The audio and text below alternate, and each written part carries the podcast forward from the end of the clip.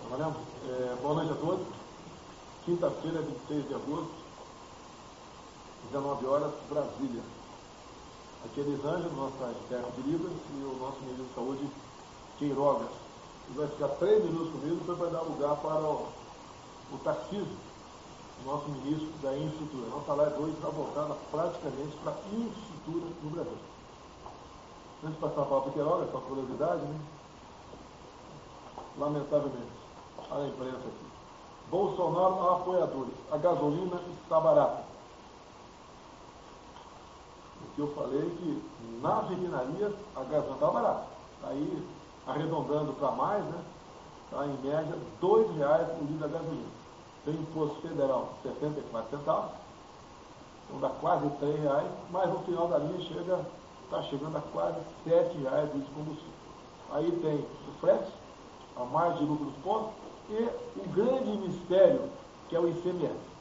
O ICMS é um percentual que os governadores cobram em cima do preço final da bomba, e não em cima na origem, como deveria ter sido feito. A mesma coisa tenho falado do gás de cozinha.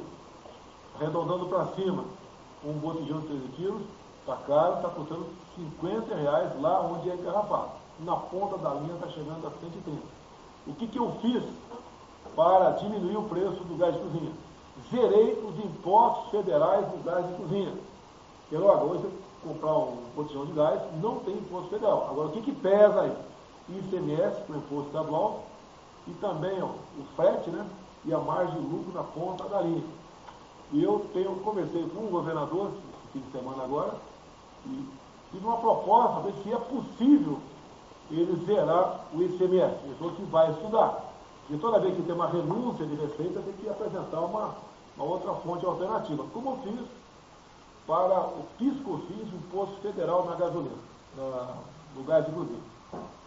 Se ele conseguir fazer isso, a gente vai entrar numa outra briga. Tá? A gente vai, junto ao seu Estado, já propor a venda direta. Tem alguns países que você pega teu botão de gás, bota no carro, vai no posto de combustível, quero 3, 4, 5, 8 quilos, e bota lá o, o gás lá, né? Então, obviamente, como não vai ter mais imposto, não tem imposto federal e não deve ter nesse estado imposto estadual, você não vai ter que pagar o frete e nem mais o, o, o lucro de quem na ponta da linha está né, tá vendendo combustível. Então você vai poder comprar, hoje em dia, um botijão de 13 quilos por 50 reais. Dá para resolver? Dá para resolver. Depende do quê? Vou apontar da nossa parte. Da minha parte, tenho feito isso. Então, alguns poucos governadores tem me criticado pelo preço do gás em 130 reais. Realmente está caro. Mas não me critique. Eu zerei o imposto do gás de cozinha. E você, governador, está cobrando o ICMS. Exatamente, quem usa o botijão é o mais pobre. Então, vamos zerar o ICMS do gás de cozinha, que a gente vai depois partir, e o parlamento vai nos apoiar, com toda certeza, para nós, no seu estado, onde o imposto estadual foi zerado, poder fazer a venda direta. E se não for possível a venda direta, é possível. Mas se não for, poderia organizar o pessoal do condomínio, né? aluga ali um caminhãozinho e vai buscar todo mês gás lá nas engarrafadoras. Vai pagar 50 reais, ele vai pagar o frete, que vai ser mais que 5 reais por botijão, você vai poder comprar uma botijão de gás a metade, menos da metade do preço que está no mercado. Poder comprar 55, 60 reais. Resolvido aqui? Curiosidade aqui também, né? É, vimos aqui o nosso prezado Lula diz que Bolsonaro é pior do que Maduro. Segundo Lula, eu sou pior do que Maduro. Bem, se eu sou pior do que Maduro, é sinal que o povo na Venezuela está vivendo muito bem. Não, não, Piroca. Não é isso que a gente vê, né? Não, não é. Tem, acolhida, né? Tem a operação acolhida. Está previsto, talvez setembro, começo de outubro, dar uma chegada em Roraima. Vamos lá inaugurar uma, uma planta de energia fotovoltaica. Eu já pedi para incluir nessa minha viagem a Boa Vista, né? Irmos até Pacarema, para a gente ficar duas, três horas ali, mostrando como chegam as pessoas fugindo da fome, da miséria, da violência, da ditadura venezuelana. A maioria são mulheres grávidas, que é médico, né? Então uma criança no ventre, uma de colo e duas, três puxando pelas mãos, fugindo de lá. E essas mulheres chegam desesperadas no Brasil. Então nós não queremos que o Brasil parta, né? Com uma política semelhante à nossa Venezuela. E na Argentina, a matéria aqui da imprensa, dizendo que a crise econômica da Argentina faz ressurgir o escambo. Ou seja, as famílias vão para as ruas com os bens que têm em casa para trocar. Não vou entrar em muito detalhe. Queiroga, para te liberar aqui botar o Tarcísio aqui.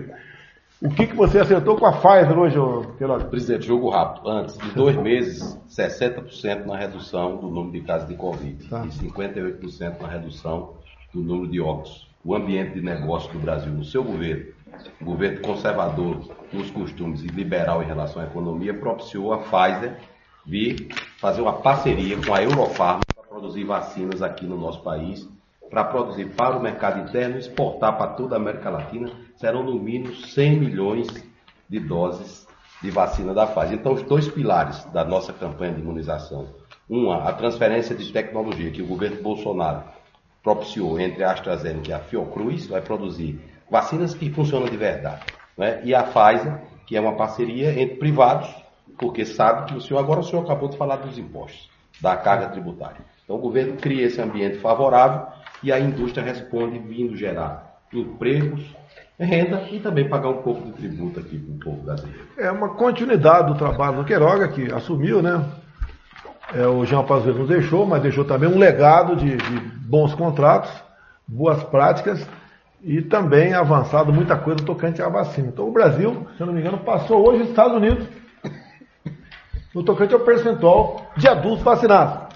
Ou seja, o Brasil passou os Estados Unidos. É sinal que os Estados Unidos está continuando vacinando. Não tinha, tinha vacina para comprar em janeiro? Tinha muito grande. Se quisesse comprar um milhão de doses, tinha como comprar? Não, e o governo só é o, o governo do senhor. E as diretrizes são as que o senhor determina. Por exemplo, na saúde, prioridade da atenção primária, 48 mil unidades básicas de saúde, 38 mil salas de vacinação.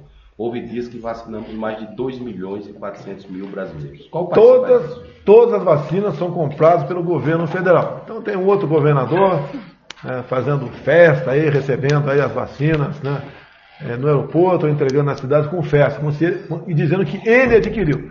E depois, quando ele é pressionado, ele fala adquirir junto ao governo federal. Não pagar absolutamente nada o governo federal, com a sua responsabilidade, vem vacinando a população em todo o Brasil. Quando assumiu, o senhor disse, é, Queiroga, vacina tem que estar aprovada pela Anvisa. Então, a Anvisa é um, também um centro de qualidade do Brasil, o marco regulatório que o senhor cumpre de maneira absoluta, jogando dentro das quatro linhas da Constituição, e é por isso que a indústria é importante, como faz, e vem se instalar no Brasil. Como você falou também, a Pfizer vindo para cá. Hoje assinei um, um projeto votado na Câmara, que a partir de amanhã transforma-se em lei, né, para ser publicado na Diário Oficial da União, que, cria inovações ao ambiente de negócio. São dezenas de inovações. Vou falar algumas importantes aqui. Ela facilita a abertura e fechamento de empresa. Hoje em dia é um sacrifício fechar uma empresa. A partir de amanhã, muita facilidade nessa questão. Unificação de inscrições federal, estadual e municipal. Você tinha que em três endereços distintos no passado para abrir ou fechar a tua empresa, agora só num, num local. Uma coisa que parece aqui, né, é até absurda de falar isso aqui. Eliminamos aqui a análise do endereço de empresa. Automatização também na checagem do nome empresarial. Facilitação com o comércio exterior. Temos um guichê único agora para atender essa demanda e a padronização e simplificação do pagamento de taxas. Era uma, uma teia de. Era uma coisa terrível você pagar taxa no passado. E a criação do cadastro fiscal positivo, entre tantos outros. Quiroga, mais uma coisa. É assim que a gente vai mudar o Brasil. Vamos mudar o Brasil. Quiroga, obrigado, obrigado pelo trabalho. Tarcísio, dá uma chegadinha aqui, Tarcísio. Enquanto isso, né? É, eu sou obrigado a falar porque é uma coisa, uma coisa absurda atrás da outra. A imprensa aqui. Bolsonaro mandou a FAB sobrevoar a STF para quebrar vidraças de Jugman. Jugman é um ex-ministro aí da, da Defesa, sem qualquer qualificação para ser ministro da Defesa, não sabia nada. É aquele famoso arroz de festa. quer ser ministro para a defesa para dizer que sou ministro. E agora na matéria diz que eu determinei ao comandante do exército sobrevoar Ô Jugman, para ter um pouco de credibilidade essa nota tua, tinha que ter falado do comandante da aeronáutica. Pelo que eu sei, o comandante do exército não tem nada a ver com os caça-gripe. Até porque, né? Eu aí detalhe, não vou dar muito espaço para esse colega não. Preciso, vamos lá, Tarcísio. Para liberar essa estátua aqui. Eu tive em Itaoca esse último fim de semana, sexta e sábado, visitei minha mãe, lá em Eldorado Paulista. Antes havia pousado em Poranga, Vado Ribeira. Fui muito bem recebido pelo povo, pelo prefeito. Depois posei num distrito de Eldorado Paulista chamado Barra do Braço. Tem uma história é, realmente que pode ser contada outra oportunidade, nos anos 70, né? O que aconteceu naquele município. Uma história bastante é, interessante, tem a ver com a história do, do Brasil até, né? mas deixa para lá. E quando parei no dia seguinte em Itaoca, eu recebi do, do Marcos uma estátua aqui de, feita em granito. Então é um, é um artista lá de Itaoca, com todo respeito, parece desconhecido, mas fez um trabalho excepcional. Me fez até mais bonito que o Tarcísio. Quase uma opção de é, ele fala quase opção de engenharia, porque é aquela brincadeira que existe entre, entre turmas na academia, né? E o pessoal diz que os feios vão todos para engenharia, né, Tarcísio? então a escolha não é por classificação, é por beleza. Por beleza. Então, eu, quando fui escolher arma, o comandante de engenharia levantou engenharia, Ainda bem que foi para engenharia. Se fosse partidaria, você podia ser presidente. então passa a mão, alguém tira daqui a estátua aqui para a gente poder ficar mais à vontade. Mais uma estátua queimada no Rio de Janeiro, né? Pedro Alves Cabral dizer ó, a todos que nos assistem no Brasil. Os movimentos que o pessoal simpático a nós, ou que eu sou simpático a esse movimento também, não tem violência. Está sendo marcado aí um, um grande evento dia 7 de setembro, onde o pessoal vai pedir o quê? Liberdade, cumprimento de dispositivos constitucionais. Vão pedir o óbvio. Infelizmente, alguns desses direitos têm sido é, feridos é, ultimamente. E pode ter certeza, não tem nada de violento. Se tiver, pode ter certeza que a gente infiltrado. Ah, mas até hoje não tiveram coragem de se infiltrar ainda, até porque tem muito agente de segurança, muito policial civil, militar, das Forças Armadas, que não vão deixar esse pessoal fazer baderna e querer nos culpar, de jeito nenhum. Então, todos no Brasil, fiquem tranquilos, como sempre, né? Esse movimento não tem nada de violência. Ninguém vai instigar, invadir alguma coisa, depredar, queimar, como a esquerda sempre fez. A gente vê os movimentos antifas tocando fogo em tudo por aí, agredindo policiais. Isso não existe nesse movimento. E eu devo estar presente de manhã aqui em Brasília, por volta 10 horas, e às 15h30 lá na Paulista, em São Paulo. Tranquilo aí? Alguma coisa sobre o movimento? Tamo junto? Tamo junto. Ali, ó. Preciso, vamos falar um pouquinho aqui. Hoje vai ser destinado aqui, vai ser um programa voltado para você. É, porque o que o Brasil mais precisa é paz, é tranquilidade, é harmonia e nós apresentarmos o que estamos fazendo, e não são poucas coisas que os ministros fazem. Estou vendo na frente aqui o João Roma, das Adarinhas nos assistindo, vai ter, se Deus quiser, uma oportunidade para ele se apresentar aqui, para falar também sobre os projetos sociais em todo o Brasil, como Queiroga passou rapidamente aqui, poder ter um programa, uma live toda voltada para ele, bem como o Marinho, a questão de, de, de água para o Nordeste, está concluindo obras.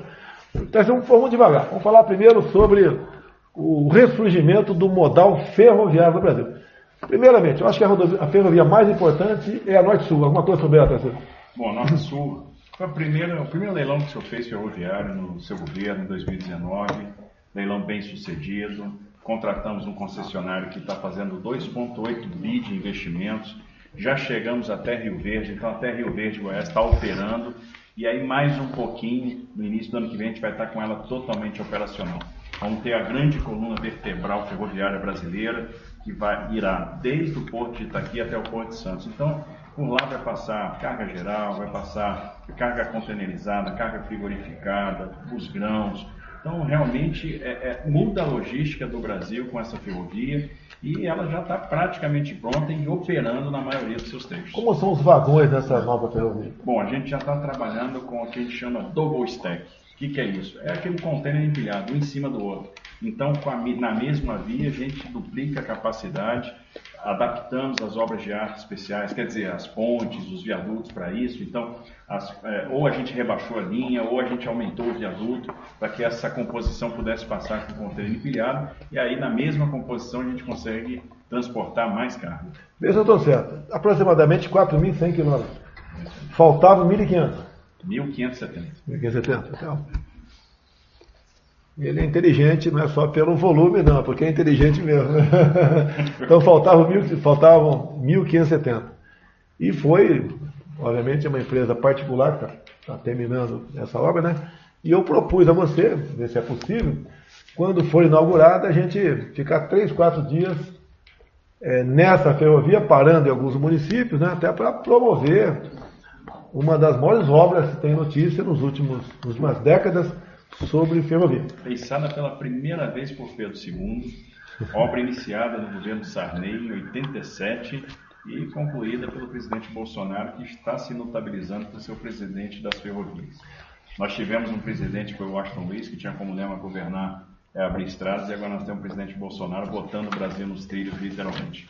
Olha, quer dizer que eu sou técnico time de futebol. O Tarcísio aqui é um, é um jogador, né? Um, é um craque nosso. Então, só é possível fazer quando tem pessoas que se dedicam ao seu trabalho. Até há pouco tempo, esse ministério tinha outro nome, né, de transporte, era um foco de corrupção sem tamanho. Eu costumo sempre dizer, pegue os meus ministros e compare com, com aqueles outros ministros de outros governos que nos antecederam. A diferença está aí. Pela lei do teto, né, cada vez mais nós temos menos recursos para investir no ano seguinte, mas mesmo assim estamos conseguindo é fazer mais. Como? Dedicação, combatendo a corrupção. Se aparecer, a gente toma as providências, né? E assim é o nosso trabalho. Vamos lá, além dessa ferrovia Norte-Sul, Maranhão, Tocantins, Goiás, São Paulo, temos também, poder chamar de costelas, FIOL. A FIOL é importante. O que você fala sobre a FIOL? Ferrovia de Integração Oeste-Leste, leilão realizado em abril, projeto que estava tá, parado há mais de 10 anos, a gente retomou as obras, Fizemos um leilão de concessão bem sucedido. É o projeto mais importante, mais estruturante da Bahia. Tenho conversado muito com o ministro João Roma sobre esse projeto, trocamos muitas figurinhas sobre isso. Leilão foi um sucesso e no dia 3 de setembro o senhor estará na Bahia assinando o contrato da FIOL. Assinar esse contrato significa o seguinte: startar 8 bilhões de investimento. 3,3 bi na ferrovia para a sua operação e mais 5 bi no Porto Sul, no Porto de Ilhéus. Vamos pegar minério de ferro no primeiro momento e no segundo momento também a carga que virá do agronegócio do Oeste Baiano. O João Roma vai estar nessa? Ah, com certeza. Entusiasta, amado com ferrovia e com a Bahia do jeito que ele é, ele estará presente. Outra ferrovia, FICO. FICO, agora em setembro, vai, vai anotando, pessoal. Setembro, setembro, setembro, tem alguma coisa aí. Setembro é o mês que nós dedicamos às ferrovias. Está dizendo que nós vamos ter o setembro ferroviário. Por quê? Setembro, o senhor assina o contrato da FIOL, dia 3. Setembro, o senhor vai soltar lá a pedra fundamental do início das obras da Ferrovia de Integração do Centro-Oeste. Então, o senhor vai estar lá em Goiás, em Mara Rosa, é, dando início, o start para essa obra, né, que irá até Água Boa, ou seja, a gente vai estar ligando o Vale do Araguaia no Mato Grosso, a Ferrovia Norte-Sul, uma obra que também vai andar super rápido. A Vale vai construir a obra para nós e depois nós vamos licitar a operação. É a primeira vez que a gente está experimentando aí um investimento cruzado, então assim, vai ser um grande passo que nós vamos dar para ligar o agronegócio à Ferrovia Norte-Sul. Isso é importante, essa. Outra, Transnordestina. Transnordestina, obra do nosso Ciro Nogueira, que está entusiasmado Opa. lá, porque ela começa no Piauí, né, e hoje está em obra também no Ceará. Então, nós estamos com quase mil funcionários no trecho, fazendo a obra que vai ligar a mina de Trindade, a Salgueiro, ao Porto de Suape, a Missão Velha. Então, a obra está em andamento e é, é uma obra super importante, uma obra que vai induzir desenvolvimento no Nordeste, assim como aquelas intervenções de água do marinho estão trazendo para o Nordeste prosperidade e desenvolvimento. Um senador do Piauí, então, ocupa um dos ministérios mais importantes nossos, que é o, a Casa Civil. Faz a coordenação dos ministérios. Parabéns ao Ciro Nogueira. temos também um ministro supremo do Tribunal Federal do Piauí, o Cássio Nunes. É o nosso Nordeste aí, ocupando espaço aqui no Planalto Central. Então, parabéns ao povo do Piauí e ao nosso filho Nogueira. Mais alguma ferrovia? Ah. O pessoal de Eldorado Paulista, Jacupiranga, Iguape, Cananéia, eles ficam o tempo todo, ah, reativa a ferrovia de Santos até Cajati. Olha, tem uma possibilidade que vai surgir agora em setembro também, que são as autorizações ferroviárias. É um passo que o senhor vai dar, uma mudança de marco regulatório. No século XIX, século XX foi assim no Brasil, é assim até hoje nos Estados Unidos. Isso vai permitir que os investidores que querem tomar o risco de ferrovia, querem fazer ferrovia, levar ferrovia para os seus negócios, fazer o seu ramal ferroviário, levar ferrovia para o porto, eles possam fazer isso. E aí vários projetos que antes a gente não enxergava como viáveis vão aparecer. A gente estima, presidente, que no primeiro momento a gente vai ter pedidos de autorização para ferrovias que vão representar mais ou menos 30 bilhões de reais de investimento e isso também vai acontecer no nosso mês de setembro ferroviário. Fala alguma coisa da ferrovia, obviamente, a Malha Paulista.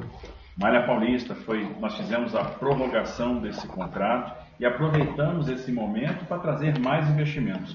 São 6 bilhões de reais que vão ser investidos nos cinco primeiros anos da concessão. Então teremos lá duplicação de Tirapina para Santos, contornos ferroviários importantes como o de São José do Rio Preto, é, substituição de todos os dormentes, de todos os trilhos, para aumentar a capacidade de, de carga por eixo.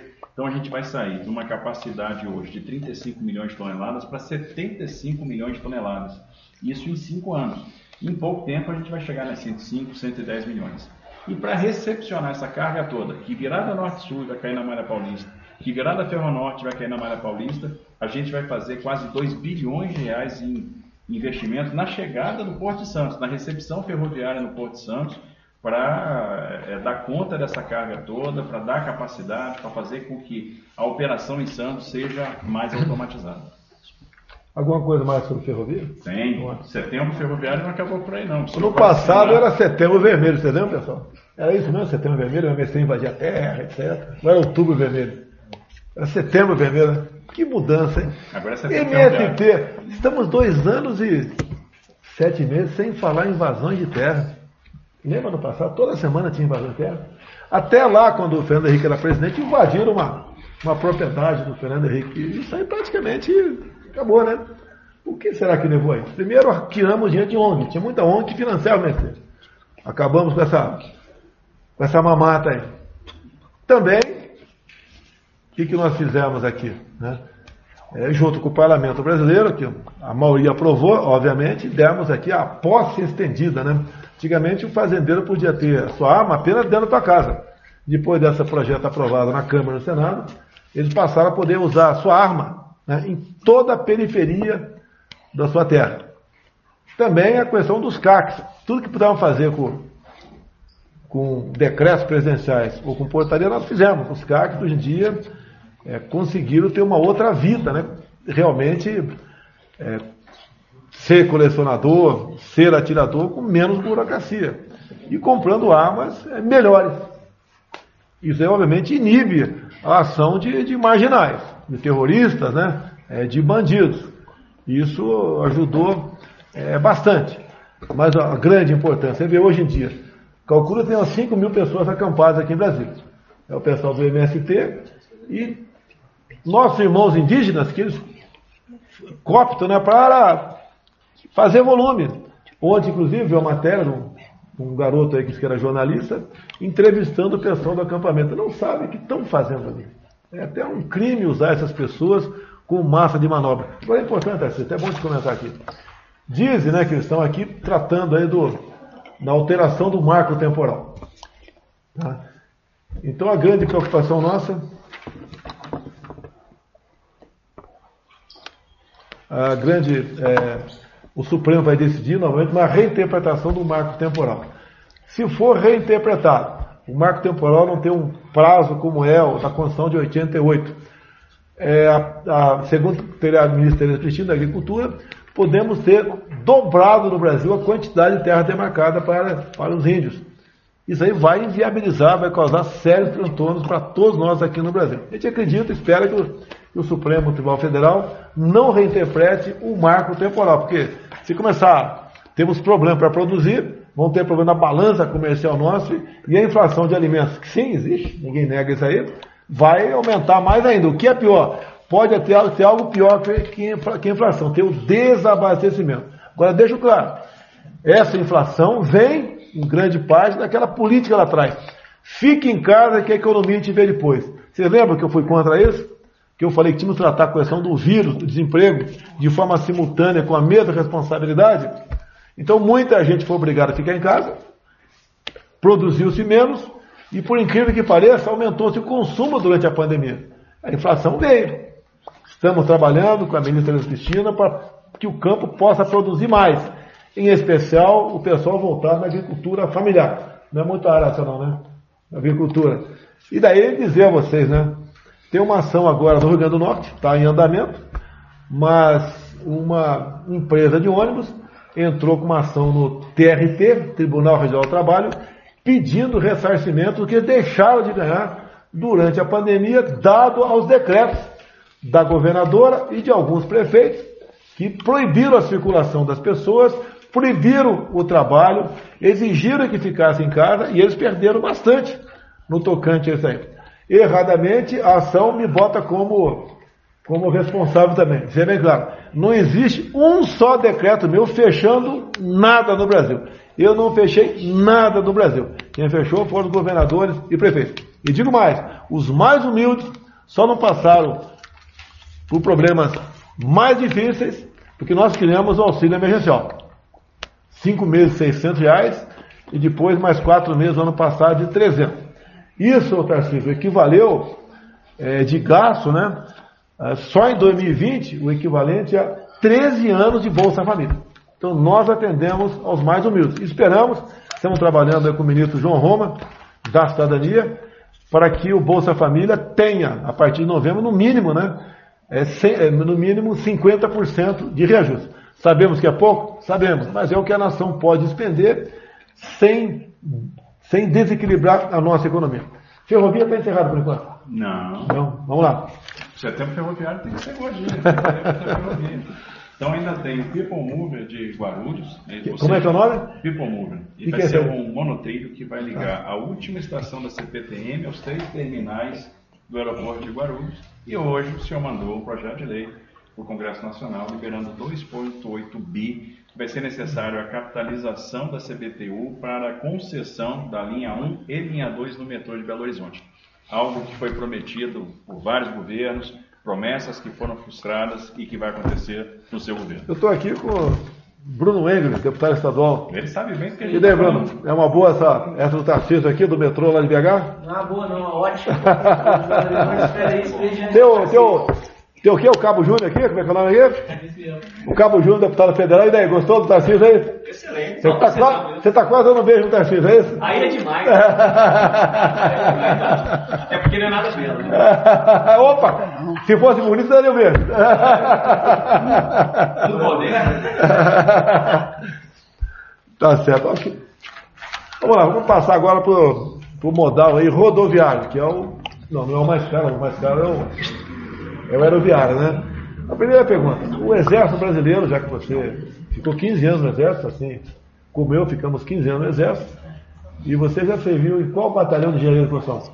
Olha, eu estive lá no grupamento de engenharia de construção em Manaus, trabalhei junto do sexto DEC, do oitavo DEC, muito proximamente. Fizemos obra lá na Amazônia inteira e pude aprender muito o que, que é engenharia de construção do Exército Brasileiro e a importância dela. Trabalha em silêncio, trabalha bem, mais barato, entrega dentro do prazo. Fale alguma coisa sobre o que os batalhões de engenharia do Exército já fez aqui no Brasil, no nosso, no nosso governo.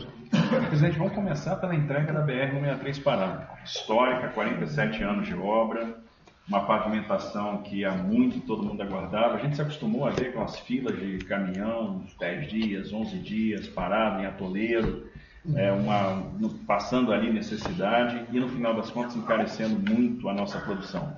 Hoje a gente consegue fazer sete viagens mês do centro de gravidade de produção Sinop, Sorriso até Meritituba. Isso significou, presidente, 26% de redução no frete em direção ao Arco Norte, que ano passado movimentou em grãos o mesmo volume que os postos do Sul e Sudeste pela primeira vez.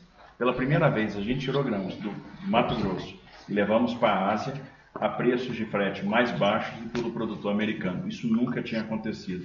E trabalho do Exército, que enfrentou lá a Serra da Anitta, a Serra do Moraes, a Serra da Casa Roxa, conseguiu fazer a pavimentação e entregamos uma obra que muitos não acreditavam que seria entregue. Essa foi o Exército que fez? O Exército terminou essa obra. Nosso Exército Brasileiro, como sempre. O Exército abriu lá atrás, na década de 70, fez a implantação e agora o Exército fechou a Essa, essa obra começou lá no, no governo Geisel. Tem um marco, né, que foi o, o marco em, em encontro do batalhão de, que veio de Cuiabá com o batalhão que veio de Santarém. E o presidente Geisel, então, inaugurou essa implantação lá na década de 70. No mesmo lugar que o senhor inaugurou a pavimentação. Tá certo. Também o Exército colaborou aqui na região de Pelotas, na BR-116. O Exército está lá fazendo duplicação da 101. Presidente, da 116, né? Sabe quantos quilômetros havia entregues, sido entregues de duplicação na 116 antes do seu governo? Não. Zero. Zero? Hoje nós temos 131 quilômetros de duplicação entregues e até o final do ano que vem a gente entrega 211. A gente gostaria até que fosse mais, né?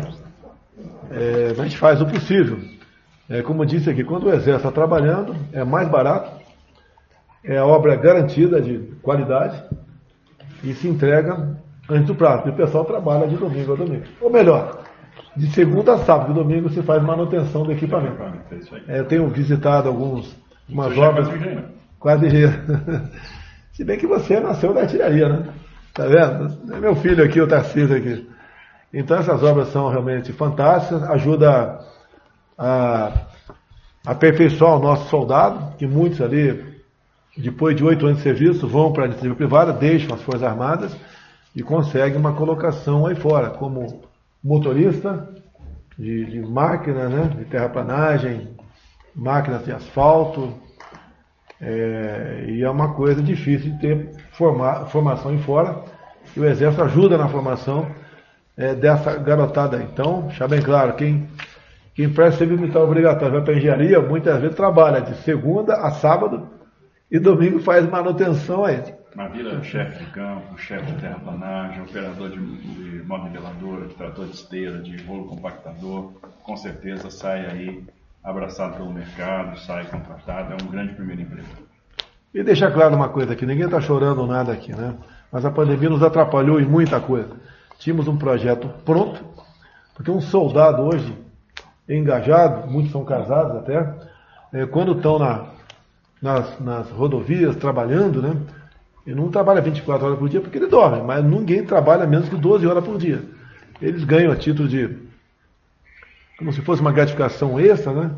25 reais. Então havia uma proposta nossa dobrar esse valor, mas veio a pandemia e não foi possível eh, criar mais despesa. A despesa não era muito grande, mas complicou o nosso lado. E acredito que não seja muito passar de 25 para 50 reais esse adicional eh, desses profissionais que trabalham no mínimo 12 horas por dia de segunda a sábado.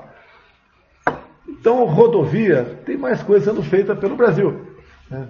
Tem arcos, tem dupli- duplicação, tem estradas sendo pavimentadas e estamos priorizando obras que já estavam em andamento, porque obras paradas elas causam prejuízo para a União. né? E depois, quanto mais tempo demora para ter retomada, mais você gasta. E uma obra concluída, ela além de trazer bem-estar, traz progresso e traz segurança para quem trafega naquela área. Alguma obra muito que tem que citar alguma coisa? Nordeste, Norte, Olha, a gente tem obras relevantes no Brasil inteiro. Eu podia começar citando o início da pavimentação da BR-319 Amazonas. Então já estamos com uma empresa lá no campo que vai começar a fazer terraplanagem, drenagem. E ano que vem a gente vai ter os primeiros quilômetros de asfalto. Semana passada tivemos no Mato Grosso entregando 168 quilômetros de duplicação de Rondonópolis para Cuiabá, uma estrada super importante para o agronegócio. Vamos retomar a, pavimentação, a duplicação da 316 do estado do Pará, vamos contratar a pavimentação da 422, a ponte de Xambinhoá, na ligação, na BR-153, na ligação de Tocantins com o estado do Pará, está andando a pleno vapor, assim como a segunda é, Ponte Internacional de Foz do Iguaçu, obra que estamos fazendo junto com Itaipu. É, enfim, temos a duplicação da 116 na Bahia, a partir de Feira de Santana em direção à Serrinha, a duplicação da 101 na Bahia, tantas vezes prometida e deixada para trás, então hoje nós estamos fazendo. Retomamos, presidente, a obra do Arco Metropolitano do Rio, depois de quase uma década de abandono, e um abandono que comprometia a segurança. E vamos aí com, é, ter uma série de concessões importantes. No dia 29 de outubro, a gente vai licitar a rodovia Presidente Dutra novamente, 15 bilhões de investimento, com uma redução de tarifa de 35% e a isenção para os motociclistas. Se eu não me engano, está 15 reais o valor do pedágio. Vai passar para aproximadamente 10, então. Vai cair 35%. Dá aproximadamente, é 35, dá 4,50, 5, dá mais ou menos, vai passar para 10 reais, então, o pedágio na Dutra. Não vai ser criada nenhum, nenhum, nenhuma praça nova de pedágio também, não. Estão mantendo as mesmas praças na Dutra. É, lá atrás, não era ideia nossa, queriam criar uma, uma praça ali na região de Volta Redonda da Barra Mansa, e uma outra perto de Guarulhos também. Até eu lembro na época o prefeito de Guarulhos ligou para a gente, eu conversei com o Tarcísio, o prefeito está parabéns ao prefeito, porque não basta reclamar, né? O político muitas vezes reclama. Tem que ir atrás, pô. chega meu conhecimento, a gente toma, é, toma providências né? É, de imediato. E também, como disse o Tarcísio aqui, é, qualquer nova licitação, é, não teremos mais pedágio para motocicleta. Agora, no Paraná está sendo feita a mesma coisa. Como é que é o Paraná? Quanto era o pedágio de moto no Paraná?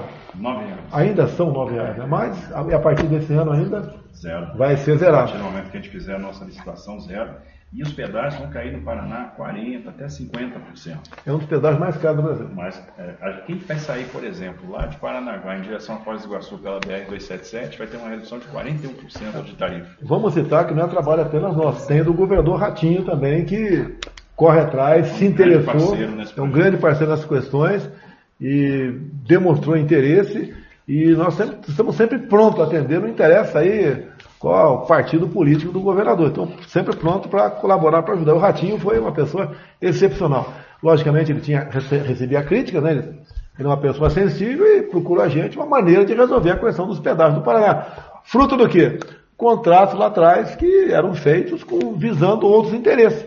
E chega um ponto que o pedágio chega à situação de impagável. O senhor imagina, presidente, nós vamos ter lá 44 bilhões de investimento, nós vamos fazer 3.300 quilômetros de concessão, 1.783 quilômetros de duplicação, 10 contornos e reduzindo a tarifa 40%, 50%. Vamos passar para outro modal. Antes aqui é um jogo rápido aqui, né? Amanhã estarei em Goiânia. Tem lá no uma passagem de comando lá do Comando de Operações Especiais. Vou lá com o General Ramos, que é um general com as estrelas, também Forças Especiais. É, no dia seguinte eu tenho um encontro com evangélicos, já que estou lá, fico o encontro é, com evangélicos. E à tarde o pessoal está querendo aí fazer de última hora uma- um passeio de moto. Ah, da minha parte não tem problema, né? A segurança ali está preocupada porque eh, tem que tomar uma série de, de medidas, né? Mas, pelo que tudo indica, vão ter um montão de motociclistas lá na região lá da- do quartel, por volta das três e meia da tarde. Três horas da tarde? Três horas da tarde, conforme for ali, a gente monta numa, numa moto descaracterizada, dá uma volta ali em Goiânia. Eh, na outra terça-feira, né, na próxima, vou estar em Uberlândia. Convite aí do governador, do prefeito de Uberlândia, o Delmo Leão, meu velho colega de partido progressista. Estamos lá inaugurando um complexo de captação e tratamento de água. Tá certo? E também vou receber um título, tem um, um vereador aí que resolveu prestigiar o Caporeso, título de cidadão honorário. Tem vereador te dando título para você, por não? Isso quando aparece. Depois aparece. Tem- Esse vereador é corajoso? Ah, Vai dar um título para mim? pô? Não, ele está certo. Tá certo? É um vereador inteligente. Vereador inteligente. Coisa rara, né? Vereador inteligente. Sabia, vai que- longe, vai longe. tu sabia que eu comecei com um vereador também? Sabia, Rio de Janeiro. E eu era? Eu era capitão do exército, estava nativa, né? Sou capitão até hoje. Continuo no exército até hoje. E disputei eleições, capitão da ativa, com vereador e me elegi vereador pelo Partido Democrata Cristão. Depois, no meio do mandato, vim candidato a federal, tive sete mandatos. E depois eu resolvi vir candidato a presidente aí, a barra é pesada, hein? Ó, Eu era feliz e não sabia. Sabia? É Eu queria ser deputado federal de novo. Alguém Quer trocar comigo, ô, ô João Roma? até sentar naquela cadeira. Então acho que é legal depois que sentar, os mais velhos, né? Aquela história do super-homem. O que, que deixava o super-homem fraco? Kryptonita. Kryptonita. Aquela cadeira tem kryptonita. Até mesmo. né? a cadeira é até medo dele. E uma coisa, até eu puxei esse assunto, era capitão da ativa, me lancei candidato a vereador. Eu estou vendo tramitar na Câmara uma reforma eleitoral, que não é minha não, é lá, da- lá do Congresso. E eu fiquei chateado aqui, se eu fosse deputado, eu quero fazer um apelo para os deputados, né? Está dizendo o seguinte aqui, que está sendo criada uma quarentena para juiz, militar e policial. Que é a quarentena aqui? Segundo o projeto, só depois que o militar for para a reserva, né? O juiz se aposentar, o policial civil também se aposentar, só depois de cinco anos vai poder concorrer a um cargo eletivo qualquer. Eu acho que isso aí é uma tremenda discriminação. né? O policial tem direito a se candidatar a hora que ele bem entender, o militar das Forças Armadas também, o juiz também, e aqui eu estou vendo que o projeto é bom para o presidente porque tira de combate Sérgio Moro. Olha, eu não posso cometer para tirar o Sérgio Moro da possível corrida eleitoral prejudicar todo mundo. Eu quero mais o Sérgio Moro resolver candidatar, candidatar que se candidate e dispute as eleições. E se ganhar, eu vou desejar boa sorte para ele.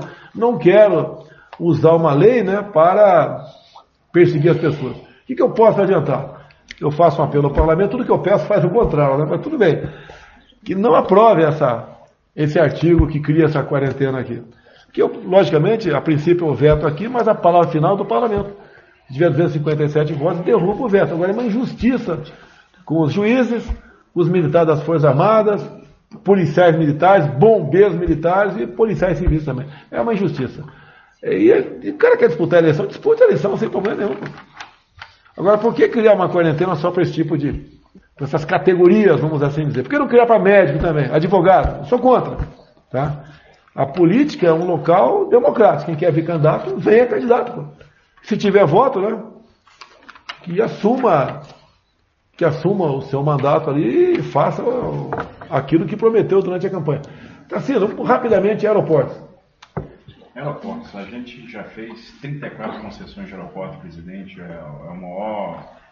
O senhor presidente que mais fez leilões de arrendamento portuário, que mais assinou contrato de adesão para terminais privados portuários, que mais fez leilões de aeroportos, que mais fez quilômetros de ferrovia e que mais fez leilões de rodovia. É, é, uma liderança, né?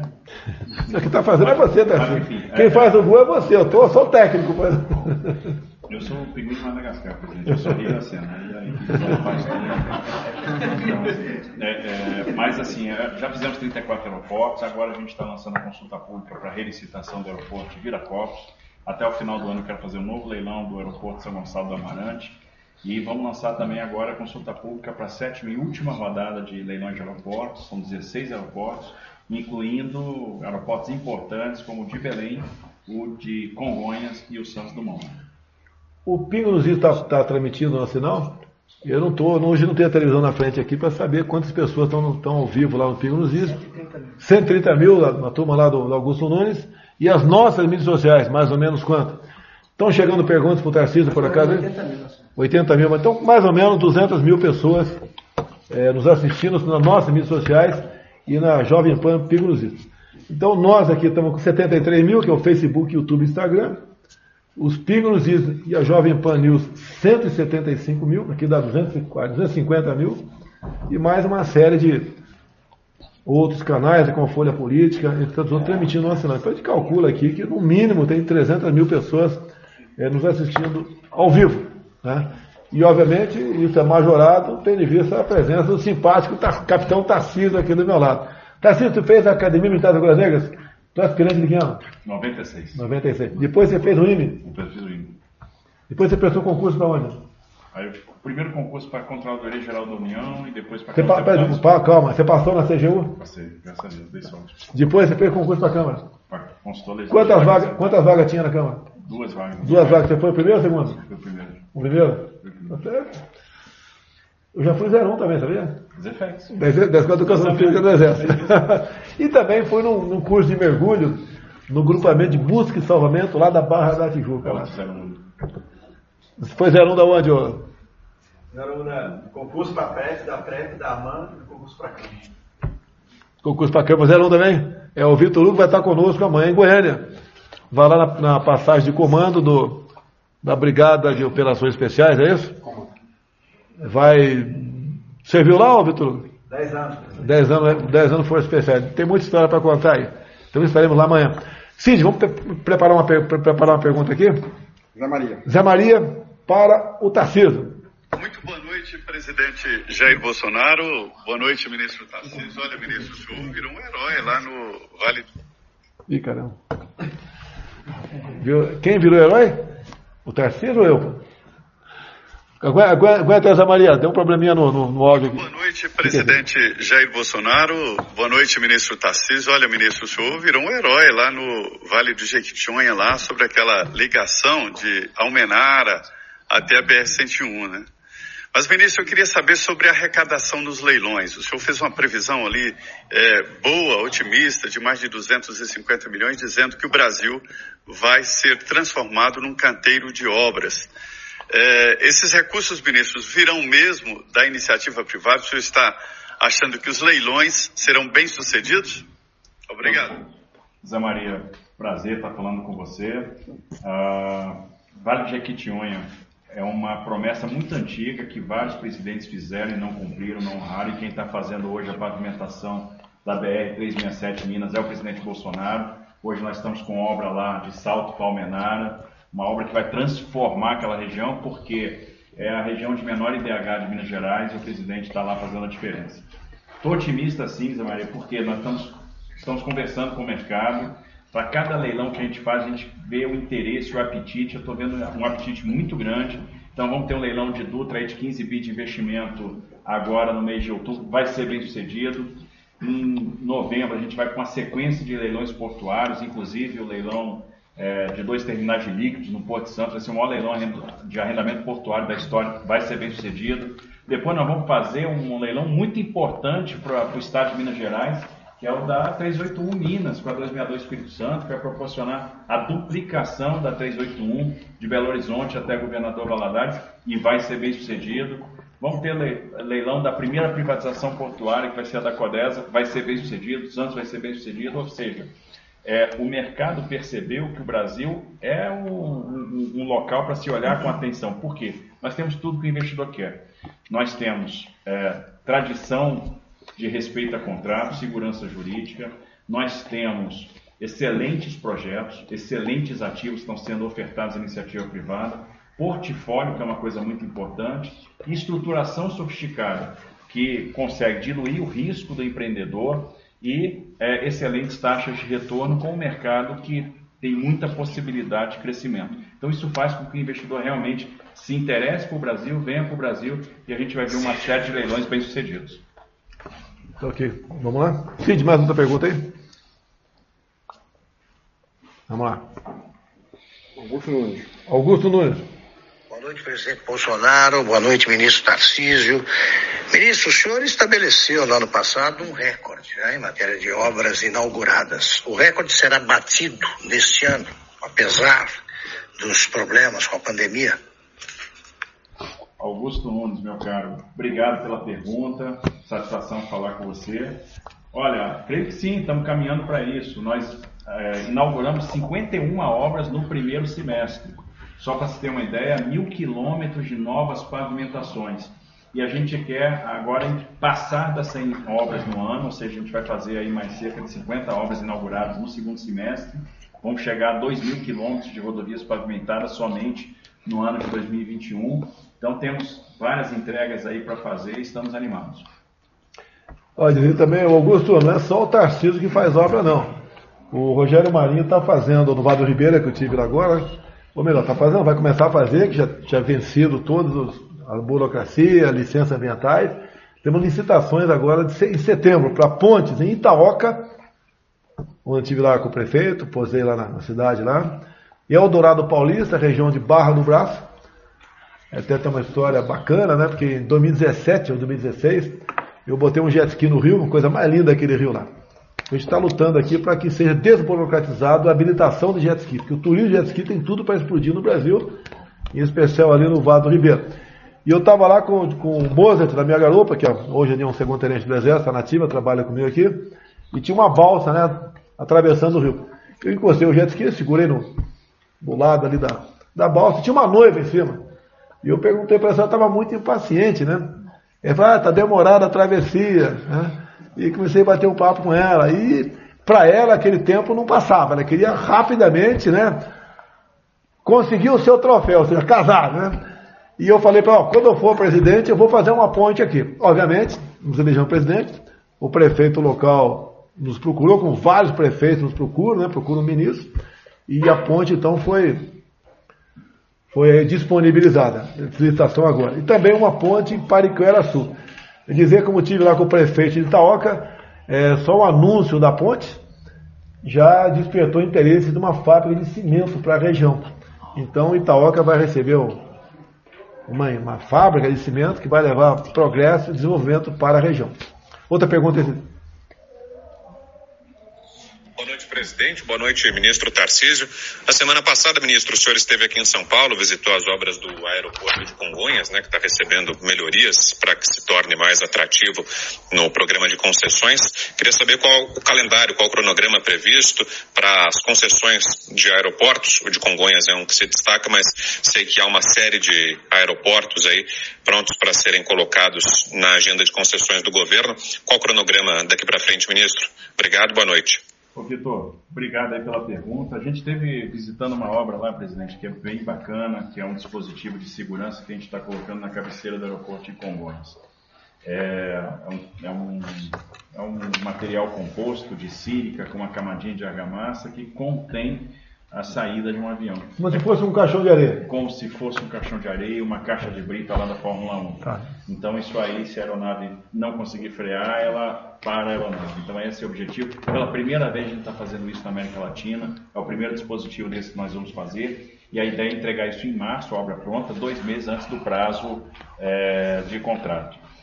A, a gente está trabalhando agora essa, esses leilões de aeroporto. A nossa ideia é fazer a consulta pública, iniciar agora no mês de setembro, pegar as contribuições da sociedade, remeter para o TCU e tudo dando certo Tribunal de Contas da União. Quer ver se está com isso autorizado no TCU no final do ano, para que até março a gente faça esses leilões que vão proporcionar aí muitos investimentos.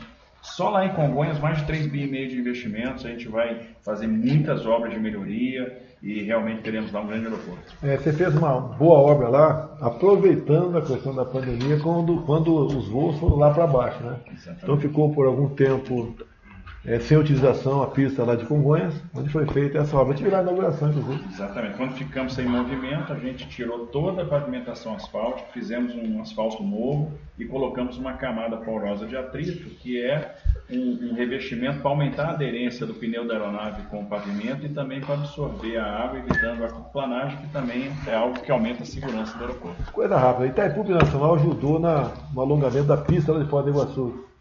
O que, que vai proporcionar esse alongamento da pista em Foz do Iguaçu? Mais 600 metros de pista lá em Foz do Iguaçu vai proporcionar receber voos que vão poder vir de regiões mais distantes, ou seja, a gente vai aumentar a conectividade. É, voos que antes tinham que parar em outro país vão poder parar em Foz do Iguaçu. Então a gente vai aumentar o potencial de turismo, que a gente já fez o leilão e passou o aeroporto de Foz do Iguaçu para iniciativa privada e agora, aí, no mês de setembro, outubro, a gente está assinando contrato. A Itaipu Nacional, em administrações anteriores, né, pouco investia na região. O nosso governo aumentou exponencialmente esse, essa capacidade de investimento e só ano passado foram 2 bilhões e meio de reais. Nós temos, além de uma ponte da amizade, né, deve ter uns 50 anos essa ponte aproximadamente, tem mais duas. Uma está no papel, lá de Porto Murtinho, talvez saia do papel o ano que vem, Agora, esse ano, a segunda ponte está bastante avançada. Está com mais de 60% executado, a gente já está colocando os primeiros estais, colocando as primeiras aduelas. Uma obra bonita até para se visitar, porque é histórica e realmente vai proporcionar um novo corredor bioceânico ali no Paraná, né, via BR-277. Fica pronto ano que vem. Fica pronto ano que vem. Obviamente é uma ponte com outro país, do Paraguai. Temos um excelente relacionamento com presidente Marito, né? É, do Paraguai. Por coincidência, ele é paraquedista, né? É, é o pessoal da Boa Granai. Então, e, tem, e temos também, vou aproveitar a oportunidade, É porque a gente não admite um país como o nosso ter gente que passa necessidade, fome. O nosso ministro aí, Jorge Seif, ele tem trabalhado junto ao governo do Paraguai de modo que o, o lago lá de Itaipu seja usado para a criação de tilápia. É, e quando é criação né, em, em gaiolas, a produtividade é muito grande. Você pode ver, um hectare, um campo de futebol, né, que tenha compartimentos, gaiolas para criar tilápia, pode é, produzir de 100 a 150 toneladas de tilápia por ano. Vamos botar lá embaixo. 100 mil quilos de peixe por ano. Logicamente você não vai usar todo o lago, vai usar uma parte dele. E cresce, repito aqui, a nossa participação de pescado em 40%. Realmente é uma coisa fantástica. O Jorge Seif, inclusive, fala das, das águas da União. Ele tem licitado, vendido. Vou trazê-lo aqui para conversar um pouco sobre isso aí, que são as nossas represas, nossas hidrelétricas, que pedem estavam vivendo a maior crise ideológica da história, são 91 anos não tínhamos uma crise como essa, né? Também trabalhamos para que essas hidrelétricas possam ali é, servir para criar peixe no Brasil. Dizer a vocês que problema sério. Eu quero até fazer um apelo a você que está em casa agora. Eu tenho certeza que você pode apagar um ponto de luz na sua casa agora. Eu peço esse favor para você. Apague um ponto de luz agora. Ajuda-nos. Assim está ajudando aí a economizar energia e a economizar água das hidrelétricas. Em grande parte nessas, nessas represas, né, eh, já estamos na, na casa de 10, 15% de armazenamento. Estamos no limite do limite. Algumas vão deixar de funcionar se essa crise ideológica continuar existindo. Eu dizia a você, quando a gente decreta uma bandeira vermelha, dá em média 100 reais para cada 100 kW, não é maldade. É porque precisam pagar outra fonte geradora de energia. No caso, são as termoelétricas, que gasta aí óleo diesel, que é muito mais caro. Estamos conversando também, o ministro Bento Albuquerque, conversando com governadores, porque quando você decreta uma bandeira, cada 100 kW mais 10 reais, Infelizmente, o ICMS, em média 30%, incide em cima da bandeira também. E quem paga a conta na linha é o consumidor. Então, estamos trabalhando no tocante isso aí. É, tem o estado de Mato Grosso do Sul, fazer justiça aqui. Parece que já deixou de cobrar o ICMS em cima da bandeira. Então, parabéns ao governador de Mato Grosso do Sul por essa iniciativa. A gente espera que outros governadores é, tome medidas semelhantes, que não é justo. No momento mais difícil, onde se aumenta a conta de luz, onde quase todos pagam, né, ter mais uma taxa extra em cima do ICMS, uma arrecadação extra. Isso não é justo. A gente apela aos seus governadores, em comum acordo aí, que resolvam essa questão, porque realmente a vida não está fácil para o trabalhador brasileiro. Estamos vendo a questão da inflação, em grande parte em cima daquela política, né? consequência da política fica em casa, economia te vê depois. Temos a crise ideológica. Tivemos um problema sério, geadas, especial aqui na região de Mato Grosso, Mato Grosso do Sul, alguns estados ali da, da região sul, que afetou em muito a pequena safra do milho, chamada safrinha, e o milho né, é, é o essencial para a carne de porco, para o frango, para o ovo, Bem, o que nós fizemos para atenuar isso aí? A gente fica descobrindo coisas. Eu não sabia, né? E a Teresa Cristina trouxe uma proposta de decreto, eu assinei o decreto permitindo a venda direta do milho ao pequeno criador. Aquele cara que tem lá umas 30 galinhas em casa, é, tem um porquinho. Tá? Então, em vez de ele pagar o milho no supermercado ou num grande revendedor, ele pode comprar o milho, até não precisava, não precisava até no decreto, podia se fazer isso já no passado, né? mas tudo bem. Ele pode comprar o milho diretamente do produtor. Cid, a última é a saideira? Boa noite, presidente Bolsonaro. Boa noite, ministro Tarcísio e todos os presentes nessa transmissão. Quem está falando é a Cristina Grêmio. Eu estou substituindo o Fiuza aqui nas férias dele. Queria fazer uma pergunta para o senhor, ministro Tarcísio, sobre os investidores estrangeiros interessados em investir no Brasil. Eles ainda questionam muito o nosso ambiente jurídico, os riscos de investir aqui, porque para nós brasileiros é difícil entender o, o nosso sistema judiciário que está acontecendo, né, as ordens que vêm do STF, que são inclusive muitas delas inconstitucionais, fico imaginando o nível das perguntas que os investidores estrangeiros trazem para o senhor. Como é que está isso? Eles estão confiantes é, que é seguro investir no Brasil? E já existe perspectiva de investimentos estrangeiros aqui no país para esse segundo semestre de 2021 e para o ano de 2022? É, Cristina, antes da Tarcísio responder, é, quando o investidor vem para o Brasil, ele olha um ministério né, no qual ele vai se relacionar. Mas ele olha também as agências. Nós temos várias agências aqui. Anvisa, ANEL, NTT. Tá? De acordo com o perfil das pessoas que estão lá, ele não investe. Então, isso e as agências são independentes. Tá? O presidente indica o nome para a agência e muitas vezes, desculpa aqui, é obrigado a ceder. O outro lado quer indicar uma pessoa também. A competência é minha. Então vai mexer duas vagas na agência. A gente apresenta um nome, o outro lado apresenta o nome. Senão, nem, nem, entra, nem é realizada a sabatina. Nós conseguimos mudar muita coisa tocante a isso. A, a maior parte da agência tem uma maioria indicada por nós. Mas a minoria muitas vezes atrapalha. Me desculpa aqui, vou ser super sincero aqui. Né? Às vezes tem gente indicado para as agências, o salário está em 14, 14 mil reais, deve dar 10 mil líquidos. O cara já é muito bem de vida e aceita trabalhar ganhando 10 mil líquidos por mês. Então a gente sabe que não quero acusar quem está bem de vida ser uma pessoa que não está bem intencionada, mas nos assusta isso daí. Então, uma outra briga que a gente tem na questão das agências. E cada agência, por vezes, tem poder maior do que o próprio ministro. É difícil você vencer uma velha prática como essa daí. É dolorido. Agora, toda vez que a gente entra nessa briga, se não ceder, não aprova. E às vezes a gente cede uma parte Alguém pode falar, tem que dar o um soco na mesa. É a regra do jogo, pessoal. É a regra do jogo. Tá? E o pessoal quer bater papo aí, vai para fora lá. Ó. Bater papo para fora. Tá? Atrapalha a gente aqui. Então, a dificuldade enorme da gente é, trabalhar. Temos vencido muitos obstáculos, temos melhorado as agências, né? hoje em dia a maioria delas já tem uma maioria integrada por nós, para a gente poder aí é, despertar confiança nos investidores e trabalhar. Filho, agora a resposta é tua para encerrar.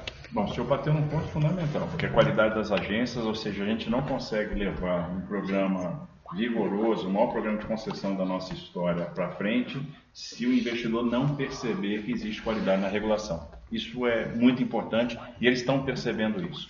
E do outro lado é a estruturação dos projetos. A gente aprendeu a estruturar projeto, que a história do projeto mal feito ficou para trás aprendemos a tratar risco. Então, o que está chamando a atenção? Primeiro, é a qualidade dos ativos e da estruturação, a matriz de risco equilibrada, os mecanismos de resolução de conflitos pela via privada, pela via da arbitragem, o tratamento de risco da demanda, os mecanismos financeiros no contrato, né, com, que criam um colchão de liquidez para garantir percentual de valor presente líquido, no caso de frustração de demanda acima de uma determinada banda, ou até para compensar, compensar perda cambial. A gente fez, presidente, uma apresentação para agências de rating sobre os nossos projetos e eles disseram, e a gente teve a felicidade de ver isso, olha, vocês estão com uma estruturação de projeto muito sofisticada, uma das mais sofisticadas do mundo. Então, isso está chamando a atenção.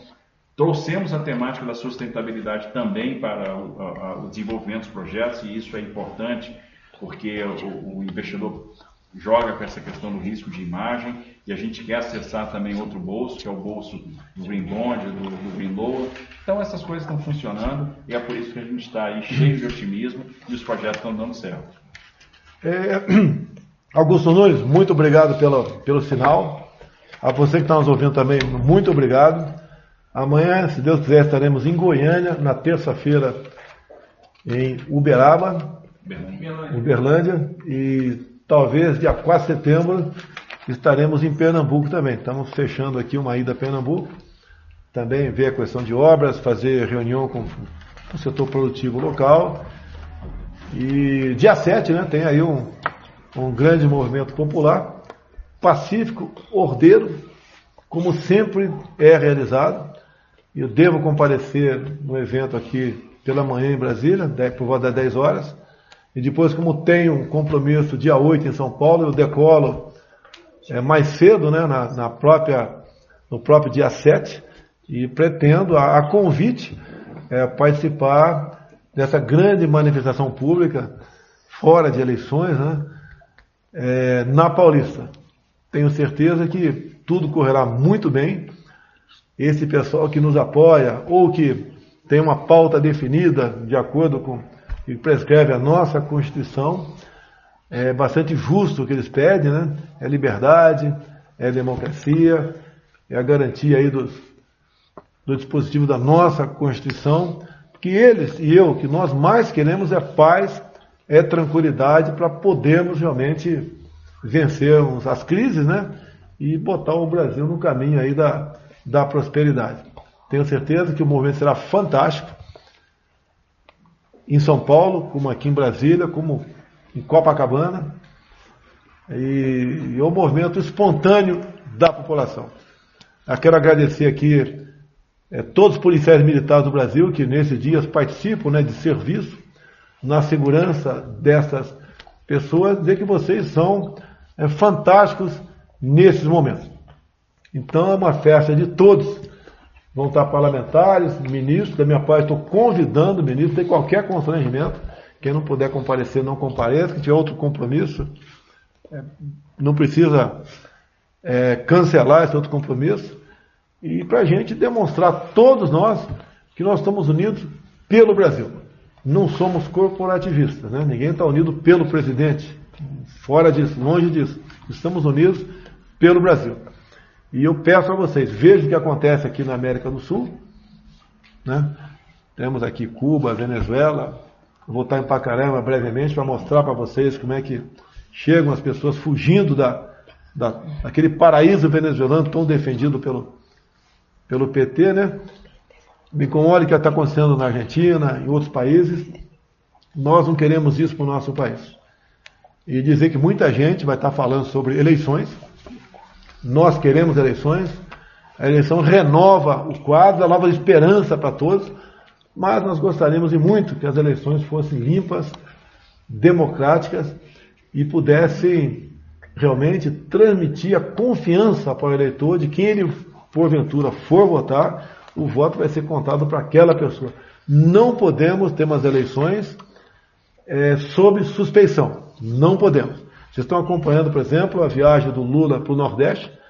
Eu acho que o evento que mais juntou gente não tinha mais que 20 pessoas esperando ele. Então não é possível é, o, o Datafolha aí dizer que ele tem 49% no primeiro turno, no segundo turno teria 60% para ganhar de quem fosse no segundo turno é, contra ele. Então não podemos ter uma eleição dessa maneira. Apela aí que o nosso TSE, e lamentavelmente o corregedor da, determinando a desmonetização de páginas de direita. É impressionante, é uma perseguição implacável.